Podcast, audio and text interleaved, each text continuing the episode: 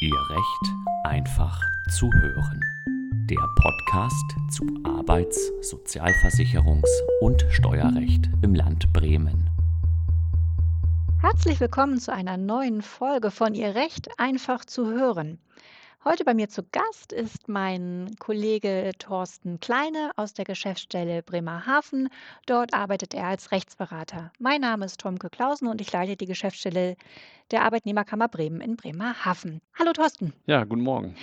Ich habe dich verhaftet, dass wir uns heute ein bisschen über das Thema Kündigung unterhalten.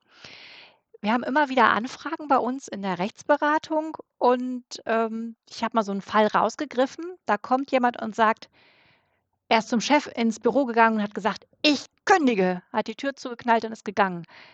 Äh, ist das jetzt eine Kündigung? Ja, das ist ein typischer Fall, der auch bei mir in der Beratung öfter schon vorgekommen ist, wo äh, ein Arbeitnehmer vor mir sitzt und ähm, ja auch nicht unbedingt mehr äh, Lust hat, wieder zurückzugehen. Aber leider muss man aus rechtlicher Sicht da sagen, dass natürlich das eigentlich nicht ausreicht, sondern äh, das Gesetz sieht halt die Schriftform vor. Das heißt, eine Kündigung hat im Arbeitsrecht grundsätzlich schriftlich zu erfolgen. Und insofern würde man ihm dann natürlich empfehlen, dass er zumindest nochmal äh, nachträglich nochmal schriftlich die Kündigung ausspricht. Reicht das auch per WhatsApp? Ist das auch schriftlich? Äh, das wäre nur die Textform, also das reicht nicht aus. Also es muss definitiv, wie man es äh, von früher oder wie es ja normalerweise, wie man es auch kennt, äh, dass man einen Brief schreibt, wo man reinschreibt, hiermit äh, beende ich das Arbeitsverhältnis zum Sohn zu vierten, unterschreiben, ganz wichtig, und das muss dem Arbeitgeber dann zugestellt werden. Also genauso kann ich nicht Türen knallen, rausgehen und sagen, ich kündige. Mein Arbeitgeber kann aber auch nicht im Streit zu mir sagen, so, morgen musst du nicht wiederkommen, du bist gekündigt. Das reicht also auch nicht. Ich brauche das schriftlich. Genau, das, das gilt, für, gilt für beide Seiten, genau, also sowohl Arbeitgeber als auch der Arbeitnehmer können das Arbeitsverhältnis immer nur schriftlich beenden. Okay, dann lege ich dem Arbeitgeber jetzt einen Zettel hin, ich kündige und ich bin ab morgen nicht mehr da. Geht das denn? Also dann müsste man es wahrscheinlich auslegen und man würde das dann vielleicht als eine außerordentliche Kündigung werten. Ähm, zumindest ist ja die Schriftform gewahrt, wenn er es dann unterschrieben hat. Äh, das würde man möglicherweise, müsste man im Einzelfall halt sehen, ob man das als Kündigung werten kann. Aber es ist zumindest schon mal besser, als nur die Tür zu knallen, äh, zuzuknallen und zu sagen, ich bin da mal weg. Okay, also das heißt außerordentlich, weil andernfalls müsste ich mich zumindest dann wahrscheinlich an irgendwelche Fristen halten, weil es ja auch nicht so nett, wenn ich meinen Arbeitgeber da einfach stehen lasse und sage so, ähm, übrigens Montag bin ich dann nicht mehr da. Genau, also grundsätzlich kann man sagen, es gibt natürlich die ordentliche Kündigung, wo Fristen einzuhalten sind und natürlich auch die außerordentliche Kündigung, äh, wo, wo man äh, im Grunde fristlos kündigen kann unter bestimmten Bedingungen. Können wir vielleicht sonst später nochmal drauf kommen. Ähm, aber äh, es geht äh, grundsätzlich gilt, oder gilt für beide Seiten, dass äh, der, ähm, das Arbeitnehmer und Arbeitgeber beide grundsätzlich Fristen einzuhalten haben. Hängt das davon ab, wie lange ich da schon arbeite, wie alt ich bin, oder sind für alle die Kündigungsfristen immer gleich? Ähm, das ist natürlich eine, eine, gute Frage, wo man ganz weit ausholen kann. Ja, dann hol mal aus. Also, also grundsätzlich ist es so, dass, dass man erstmal natürlich auf den Arbeitsvertrag schaut, äh, was da vereinbart ist ähm, wobei natürlich auch viele Regelungen im Arbeitsverträgen auch nicht äh, wirksam vereinbart werden können. Das sieht man in der Beratung immer wieder, dass da auch ähm, unwirksame Klauseln drin stehen. Aber erstmal guckt man in den Arbeitsvertrag. Der einfachste Fall ist im Grunde, wenn gar nichts geregelt ist, dann gilt das Gesetz und da stehen natürlich für den Arbeitgeber, wenn er kündigt, längere Fristen drin, je nachdem, wie lange ich da schon beschäftigt bin beim Arbeitgeber. Und dann hat der Arbeitnehmer aber nur die Grundkündigungsfrist von vier Wochen zum 15 oder zum Monatsende einzuhalten. Ähm, es gibt auch noch tarifvertragliche äh, Fristen, also das muss man immer abfragen in der Beratung. Also da kann ich auch immer nur empfehlen, wenn äh, da Fragen zu Fristen sind oder zu Kündigungen, sich immer gut fachlich beraten lassen.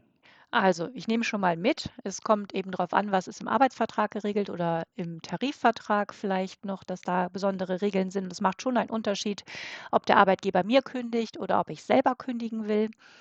Was muss ich dann noch so beachten, wenn die Kündigung, wie die mir zugeht oder wie ich die dem Arbeitgeber zukommen lasse, spielt das auch noch eine Rolle? Ähm, ja, also die Kündigung ist quasi wird erst wirksam, wenn sie zugeht. So, was heißt zugeht? Ähm, das heißt, der Arbeitgeber oder aber der Arbeitnehmer in, im Fall einer Arbeitgeberkündigung müssen sie zur Kenntnis nehmen. So, und äh, das zur Kenntnis nehmen oder den Zugang muss immer die andere Seite beweisen. Das heißt, wenn jetzt beispielsweise in dem Fall der Arbeitnehmer in dem Fall, den du gerade hattest, sich äh, dann doch durchringt und doch nochmal schriftlich kündigt, dann sollte er schon darauf achten, dass er nachweisen kann, dass der Arbeitgeber das auch bekommen hat. So. Ähm, und dann haben wir manchmal auch eine Zustellungsproblematik. Ähm, aber darauf muss er natürlich achten. Wie weise ich das denn nach? Ich meine, der Brief ist dann eingeworfen. Nehme ich einen Zeugen mit? Also es gibt da natürlich verschiedene Möglichkeiten. Entweder nimmt er oder er, er gibt es persönlich ab und lässt es sich am besten quittieren auf einer Kopie. Das ist natürlich das einfachste, sicherste. Wobei die Erfahrung zeigt, viele Arbeitgeber möchten es dann natürlich auch nicht quittieren. So, dann würde ich natürlich raten, nehmen Sie einen Zeugen mit, der das ähm, bestätigen kann, dass es dann abgegeben worden ist. Ähm, oder aber man kann es natürlich, wenn man es per Post zustellen möchte, auch per Einschreiben machen. Wobei da musste man natürlich gucken, wenn es per Einschreiben Rückschein erfolgt, wenn der Arbeitgeber es nicht annimmt, dann könnte es wieder zu Problemen führen. Also am besten wäre natürlich ähm, mit einem Zeugen zustellen oder im Beisein eines Zeugen zustellen ähm, oder halt persönlich aushändigen mitquittieren lassen. Okay, das sind ja schon mal ganz wichtige Tipps. Jetzt kommt so ein klassischer Fall, den ich auch noch aus der Rechtsberatung kenne.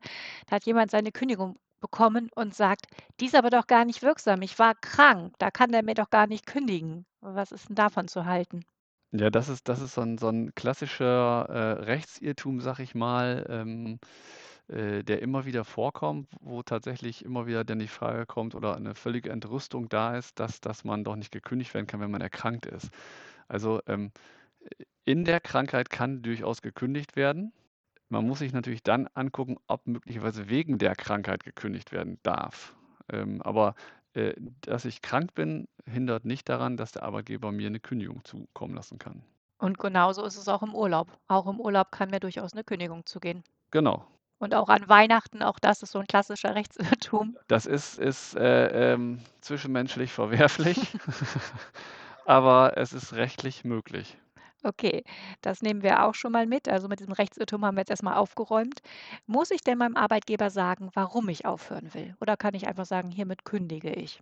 Also grundsätzlich brauche ich keinen Grund. Ich muss es nicht begründen. Ähm, das ist, das ist grundsätzlich nicht zwingend. Das ist aber auch ein Irrtum, ein Rechtsirrtum, der auch immer wieder vorkommt, gerade wenn ein Arbeitgeber fristgerecht kündigt, dass äh, dann gesagt wird, äh, die Kündigung ist ja sowieso unwirksam, weil er hat keinen Grund reingeschrieben ist nicht erforderlich. Also auch der Arbeitgeber muss erstmal nicht sagen, Genau, warum er kündigen will. genau.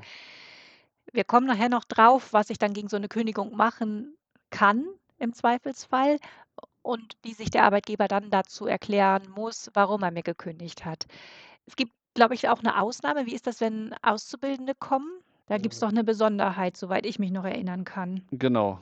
Bei Auszubildenden ist es halt eine Sonderregelung im, im Berufsbildungsgesetz. Da wird also genau geregelt, aus welchem Grund äh, beziehungsweise mit welchem Grund gekündigt wird. Also da ist vorgesehen, dass in der Probezeit äh, kann ohne weiteres von beiden Seiten auch ohne Frist gekündigt werden. Nach der Probezeit sind halt zwei äh, Möglichkeiten noch der Kündigung. Einmal ähm, äh, muss man ja vorsichtig sein, welche Seite man hat, also den Ausbildungsbetrieb. Der kann im Grunde nach der Probezeit nur noch aus wichtigem Grund kündigen, ähm, muss dann aber auch ähm, das angeben und äh, der Auszubildende kann nach der Probezeit auch nur aus zwei bestimmten Gründen kündigen, äh, muss dann auch diese Gründe nennen, die im Gesetz stehen. Mhm. Das ist eine Ausnahme. Also bei Auszubildenden nochmal der ganz große Hinweis, bitte kommt bei uns in die Beratung, lasst euch da nochmal eingehend beraten, da gibt es Besonderheiten. Genau. Grundsätzlich, welche unterschiedlichen Gründe für eine Kündigung gibt es überhaupt, die der Arbeitgeber anwenden kann? Also da kann man im Grunde sozusagen die, die drei großen Gründe aus dem Kündigungsschutzgesetz, denke ich mal, nennen. Das ist einmal die betriebsbedingte Kündigung, die personenbedingte Kündigung und die verhaltensbedingte Kündigung. Das sind so die großen drei Bereiche, äh, ähm, worauf dann Kündigungen gestützt werden. Wenn wir jetzt mal so ein Beispiel suchen, was wäre denn zum, für betriebsbedingt? Ja, der Klassiker betriebsbedingt ist im Grunde, dass der Arbeitgeber sich überlegt, er möchte möglicherweise eine Abteilung schließen ähm, weil sie vielleicht nicht mehr ähm, schwarze Zahlen schreiben oder es ist nicht mehr ähm, lukrativ. Ähm, und äh, dann ist natürlich der Grund in dem Betrieb verankert, weil im Grunde der geschlossen wird, dieser Teil. Und ähm, das ist so ein, so ein typischer Fall und dadurch fallen natürlich Arbeitsplätze weg. Und dann sind wir natürlich in dem Bereich Kündigung, ja oder nein ähm, gibt es die Möglichkeit, eventuell anderweitige Arbeitsplätze.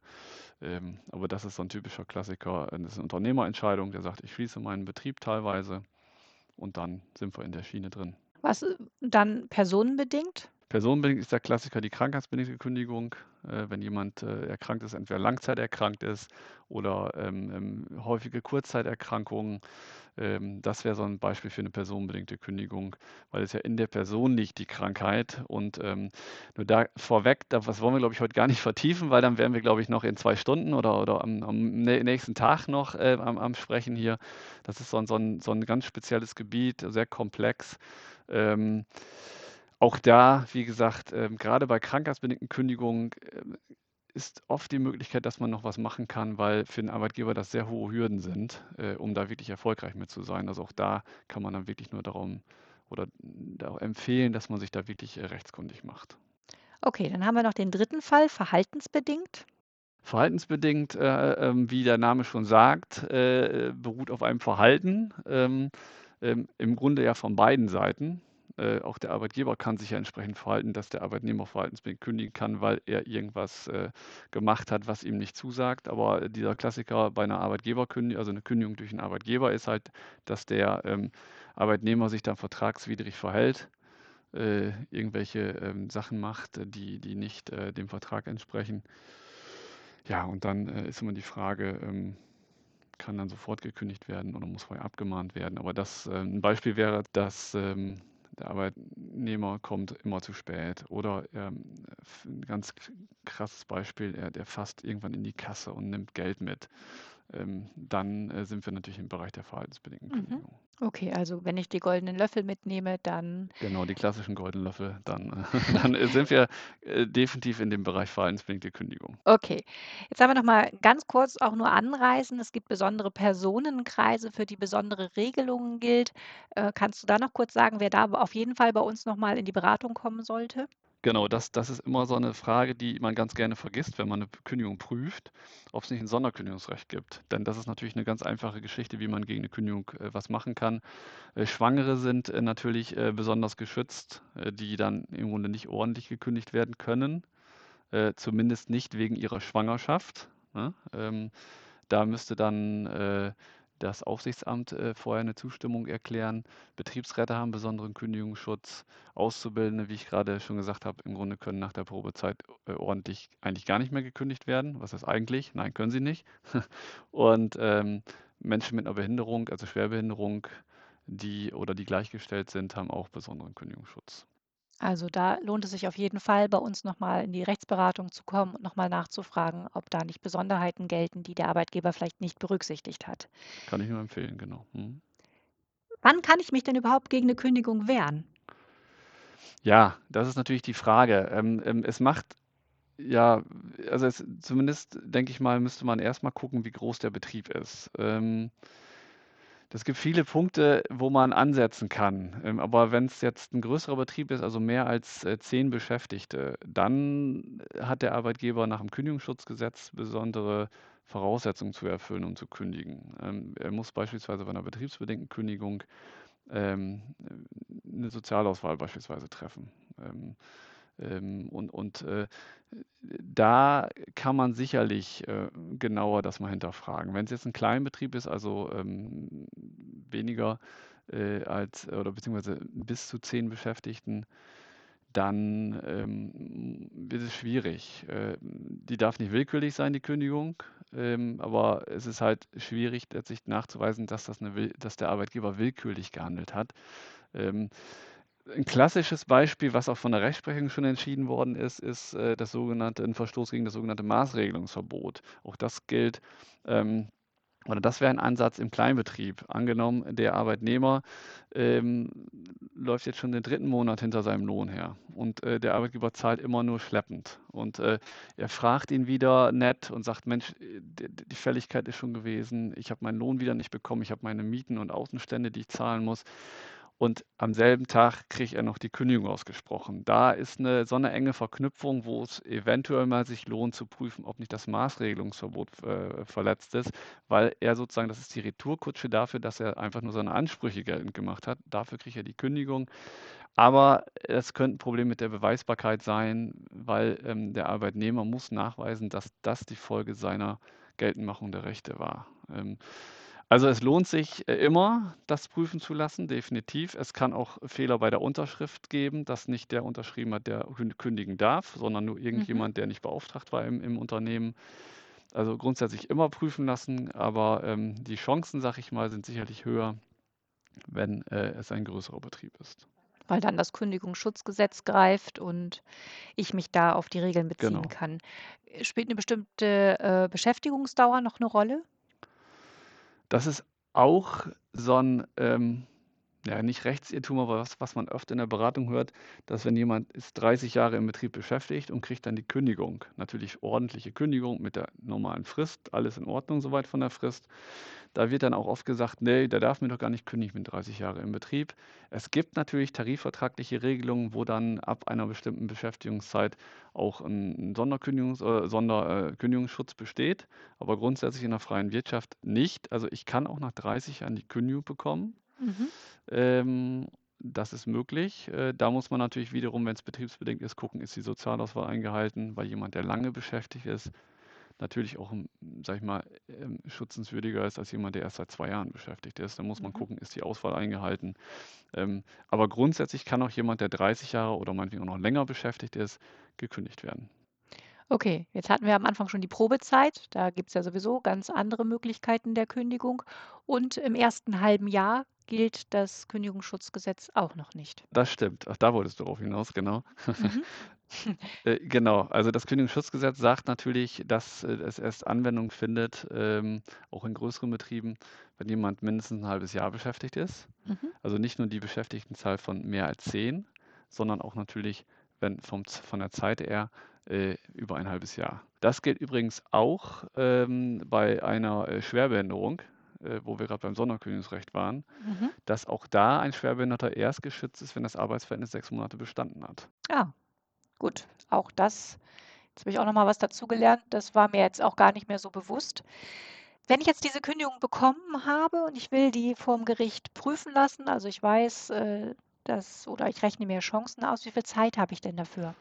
Genau, ganz wichtig ist halt die Frist. Ähm, grundsätzlich habe ich, äh, das kann man sich eigentlich grundsätzlich ja merken, immer drei Wochen Zeit, äh, eine Klage einzureichen beim, beim zuständigen Arbeitsgericht.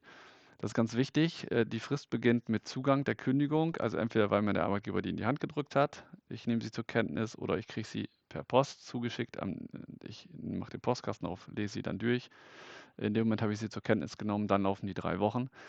Und ähm, das ist ganz wichtig. Ähm, es gibt auch Fälle, wo man die drei Wochen Frist nicht unbedingt einhalten muss, aber am besten merkt man sich immer erstmal vorsorglich drei Wochen Klage einreichen. Wie läuft denn das dann so vom Arbeitsgericht ab? Kann ich da alleine hingehen oder brauche ich zwingend einen Anwalt?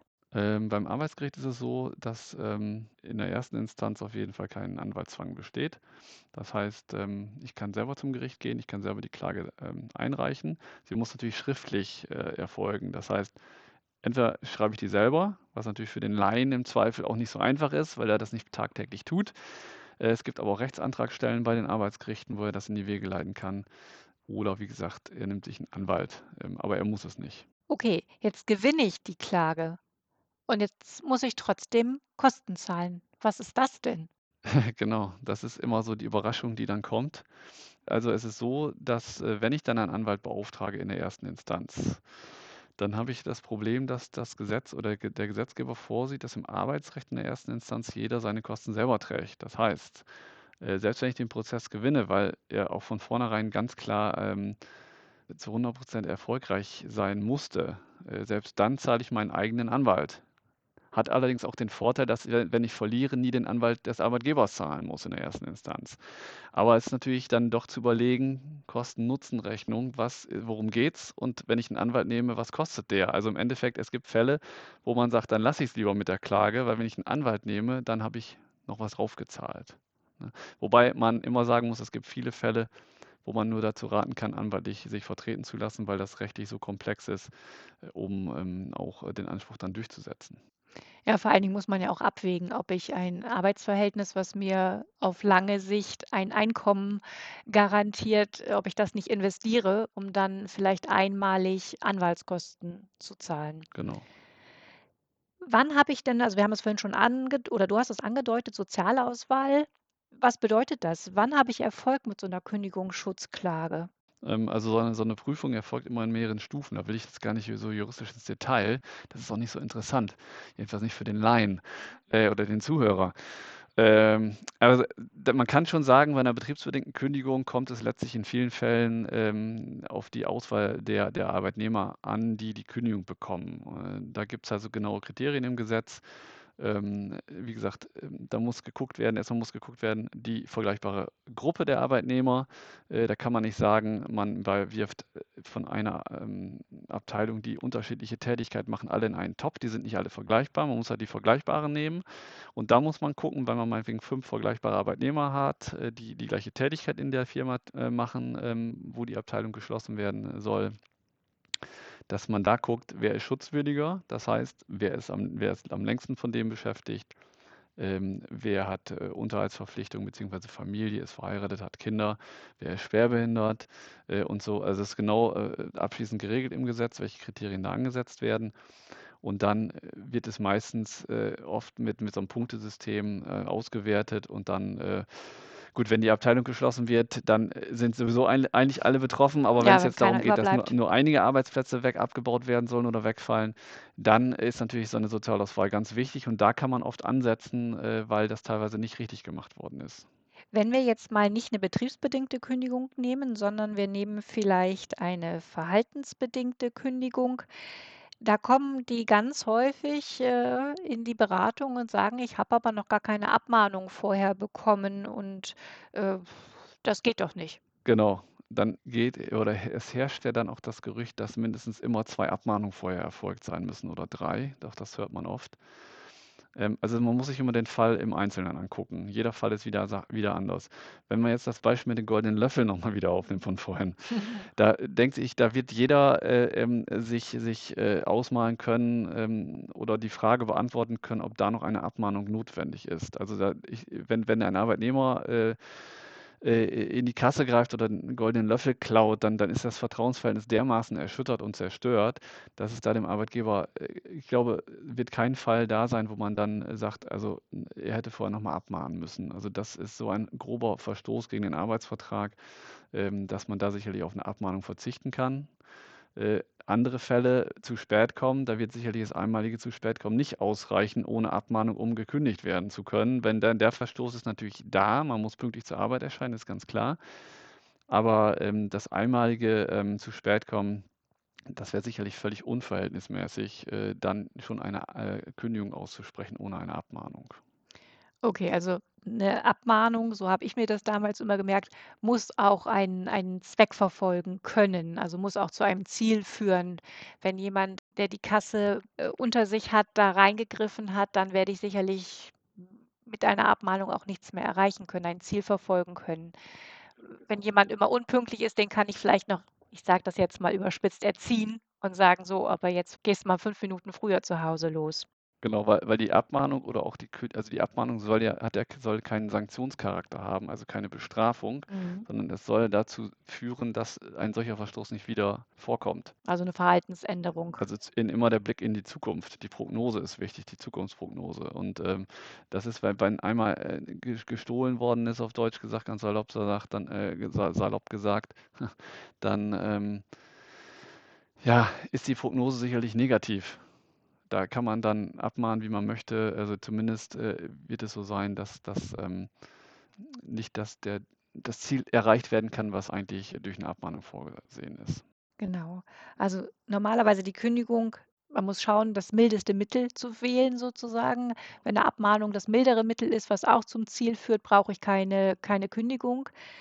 Was ist mit einer Versetzung? Muss der Arbeitgeber das auch im Zweifelsfall prüfen, bevor er mich kündigt? Also grundsätzlich ist ja die Kündigung immer das äußerste letzte Mittel, was er hat. Ähm, und ihm ist natürlich auch ähm, vorgegeben, auch, auch vom, selbst vom, vom Kündigungsschutzgesetz, da steht es auch drin, dass er natürlich prüfen muss, bevor ich jemandem kündige, ob ich ihm nicht einen anderen Arbeitsplatz anbiete. So. Ähm, Stichwort Änderungskündigung auch vielleicht. Ähm, auch das wollen wir hier nicht vertiefen, äh, ist ein äh, Fall für sich. Aber natürlich äh, muss er prüfen, ob nicht andere Arbeitsplätze frei sind oder möglicherweise auch in, in, in anderen Betriebsteilen oder anderen mm, Betrieben ähm, des Unternehmens, ob da nicht auch noch ähm, neu ein Arbeitsplatz ist, den, den ähm, der Arbeitnehmer dann ähm, ja, bekleiden kann. Also die Kündigung muss sozusagen das letzte Mittel sein. Wenn es mildere Alternativen gibt, muss ich die wählen. Du hast es gerade eben noch mal kurz angedeutet, das wollen wir auch nur anreißen. Ähm, es gibt die Möglichkeit einer Änderungskündigung, also zu versetzen, aber es gibt auch die Möglichkeit, wenn ich zum Beispiel keine Fristen einhalten will oder kann, aus welchen Gründen auch immer, statt einer Kündigung, dass man sich auf einen Aufhebungsvertrag einigt. Kannst du nur ganz kurz äh, darstellen, was da der Unterschied ist, weil äh, unseren Zuhörenden kann ich schon sagen, es gibt noch einen gesonderten Podcast zum Thema Aufhebungsvertrag, wo wir dann in die Details gehen. Also nur einmal kurz die Abgrenzung zur Kündigung. Also wie, wie der Name schon sagt, Vertrag. Das ist halt der konkrete Unterschied. Äh, der Aufhebungsvertrag ist ein Vertrag, eine vertragliche Vereinbarung, die äh, Arbeitgeber und Arbeitnehmer schließen. Das heißt, die ähm, einigen sich über bestimmte Bedingungen, zu welchen Bedingungen das Arbeitsverhältnis beendet werden soll. Und dieser Vertrag wird von beiden dann unterschrieben. Äh, dagegen ist die Kündigung einseitig. Das heißt, es ist eine einseitige Erklärung, entweder des Arbeitgebers oder des Arbeitnehmers, das Arbeitsverhältnis zu beenden. Und da ist halt der, der ganz klare Unterschied, ähm, dass das eine Einigkeit äh, äh, bedeutet oder, oder ähm, notwendig macht und das andere einseitig einfach aufgrund der bestehenden Voraussetzungen erfolgen kann. Okay, also dann fassen wir mal ganz kurz zusammen. Es gibt die ordentliche Kündigung, da muss ich eben Kündigungsfristen einhalten. Wir hatten ganz am Anfang schon erwähnt, es gibt auch außerordentliche Kündigungen, wo ich das äh, ohne Einhaltung einer Frist machen kann. Da müssen eben schwerwiegende Gründe vorliegen oder aber ich kann mich äh, beiderseitig auf eine Aufhebung des Vertrages ja, einigen und dann kann ich eventuell auch Fristen umgehen. Jetzt nochmal ein, ein abschließender äh, Frage an dich, eine Freistellung. Was ist denn das? Was hört man immer wieder? Also oft ist das mit der Kündigungsausspruch durch den Arbeitgeber meistens oder oft ähm, äh, gleichzeitig äh, mit dem Hinweis verbunden, äh, bis zum Ende der Kündigungsfrist äh, stelle ich sie frei. So. Ähm, das heißt, äh, Freistellung heißt, der Arbeitnehmer muss nicht mehr zur Arbeit erscheinen ab dem Ausspruch der Kündigung. Der Arbeitgeber will ihn also nicht mehr sehen.